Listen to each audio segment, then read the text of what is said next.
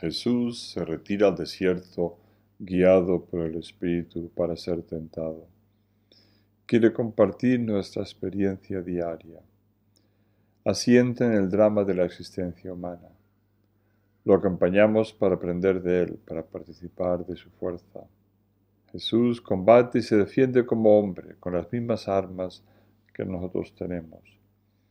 Vamos al desierto con Jesús, como los padres del desierto para hacernos más fuertes y estar a punto para luchar con el maligno. En el desierto no hay distracciones, no realidad virtual, no lugar donde esconderse. Es más fácil ver venir al demonio con sus falsedades, menos difícil derrotarlo. Lo sacamos de la ciudad y lo traemos a nuestro campo. Aquí somos tres y el enemigo está en desventaja. Con Jesús somos dos contra uno. Esta cuaresma vamos a pasar 40 días con Jesús, ayunando y rezando. Los judíos estuvieron merodeando 40 años por el desierto. Moisés y Elías pasaron 40 días en oración y penitencia antes de encontrarse con Dios. 40 es un número bíblico que significa ser probados y descubrir quiénes somos. Después de 40 días de ayuno, Jesús se encontró débil y el demonio aprovechó para tentarlo. Los tres enemigos del hombre son el demonio, el mundo y la carne. El mundo son los demás y la carne somos nosotros. Podemos ser atacados por uno, dos o tres de ellos. El peor somos nosotros, nuestro mayor enemigo. ¿Por qué Jesús se dejó ser tentado? Es un misterio. Quizá el demonio quería saber quién era Jesús, qué fuerte era. Somos testigos de un combate entre Dios y el demonio. Podemos escoger qué lado apoyamos. Esperemos que vayamos con Dios, pues Él siempre gana. En la historia de la humanidad, al final Dios vence, aunque a veces parezca que el demonio es el que se lleva la mejor parte.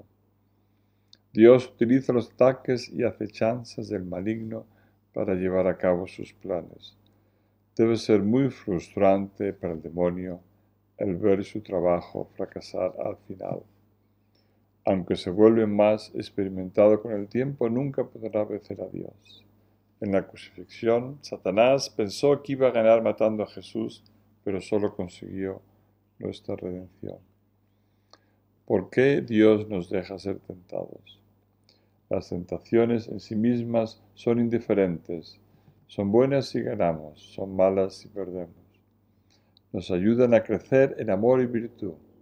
Le pedimos a Dios que nos las quite de encima porque no queremos problemas pero nos ayudan a ser más fuertes, a mostrar que amamos a Dios antes que a nosotros mismos y nos hacen más humildes porque necesitamos su ayuda.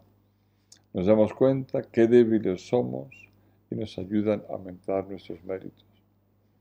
Aprendemos a conocernos. Normalmente somos tentados de la misma manera. Oscar Wilde andaba muy despacio escapando de la tentación porque quería que le cogiera. Sabemos que si vamos a dormir tarde nos levantamos de mal humor. Una vez comenzamos a hablar de un tema concreto perdemos nuestra calma. Si voy de copas con esta persona, beberemos demasiado. Cuando comienzo a comer cacahuetes no puedo parar. Sabemos que nunca seremos tentados por encima de nuestra capacidad. Tenemos todas las armas para resistir. Debemos utilizarlas adecuadas.